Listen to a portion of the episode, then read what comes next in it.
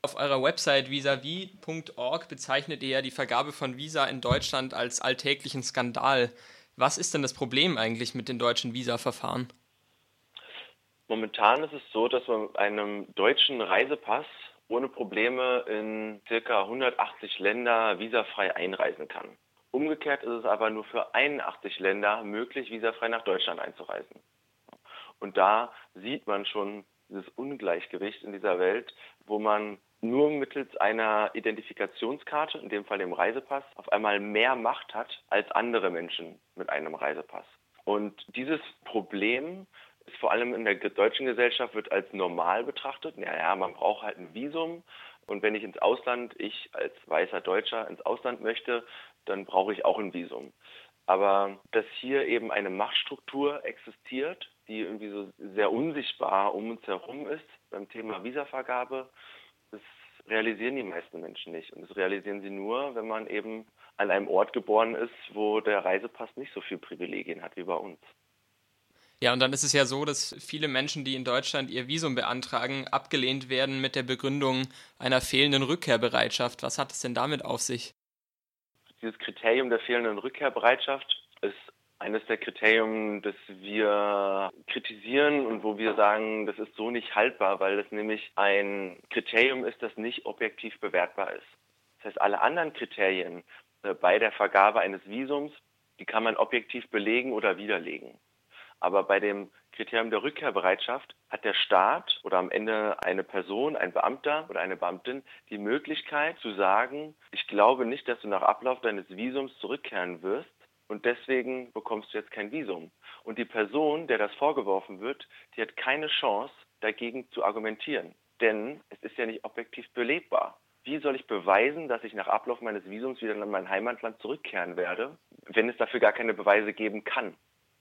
Und da macht sich auch dieser strukturelle Rassismus bemerkbar durch Willkür in der Vergabepraxis.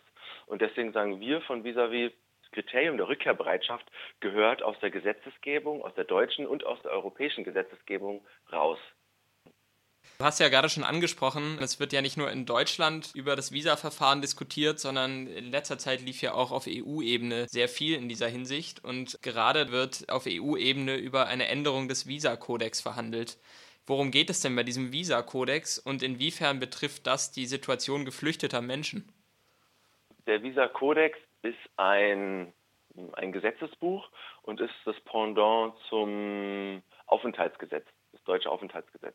Das heißt, da wird für alle Schengen-Staaten die einheitliche Visavergabe geregelt für Kurzaufenthalte. Das heißt, alles, was unter 90 Tagen liegt. Das ist momentan in der Verhandlung, das ist nicht neu, das ist schon seit einer Weile in der Verhandlung, aber diese Verhandlungen wurden jetzt vor kurzem wieder aufgenommen. Vor allem jetzt erstmal vom EU-Parlament, die jetzt erstmal ihre Änderungsvorschläge damit einbringen. Und die gehen in alle Richtungen. Von sehr, sehr liberal bis hin zu total restriktiv und äh, diskriminierend. Und da versuchen wir uns momentan mit einzubringen.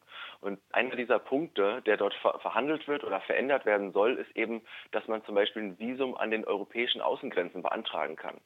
Und dass man das auch, vor allen Dingen, wenn man ähm, nicht die nötigen Mittel zur Verfügung hat, dass man für dieses Visum nicht 60 Euro, sondern 30 Euro beziehungsweise vielleicht gar kein Geld zahlen muss.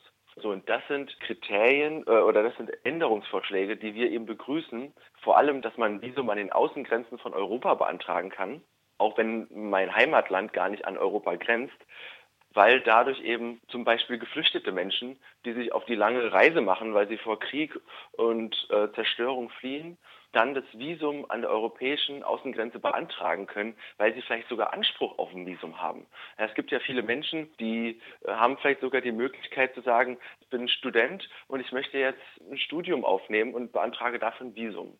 Aber das ist natürlich nicht möglich, wenn ich gar nicht an den Außengrenzen überhaupt ein Visum beantragen kann. Und da ist es einfach ganz wichtig, dass da neue Mechanismen entwickelt werden, die damals nicht entwickelt worden sind, weil sie nicht gebraucht worden sind oder weil sie nicht für sinnvoll erachtet werden. Aber jetzt in der heutigen Zeit merken wir halt, dass solche Mechanismen wichtig sind. Und deswegen ist jetzt auch ganz wichtig, dass man da ein genaues Auge drauf hat, was die EU da verhandelt, um von unserer Seite die klare Position mit einzubringen. Also man sieht, ihr habt ein großes Arbeitsfeld vor euch oder da ist noch viel zu tun, was strukturellen Rassismus angeht. Jetzt nochmal vielleicht für unsere Hörerinnen und Hörer, wo kann ich mich denn weiter informieren über die Visa-Vergabepraxis, sowohl in Deutschland als auch auf EU-Ebene und wie kann ich mich vielleicht auch einbringen? Sie finden uns auf äh, www.visavi.org und Visavi wird ähm, wie das Visa geschrieben, also V-I-S-A und wie mit einem W, also wie wie die Frage wie.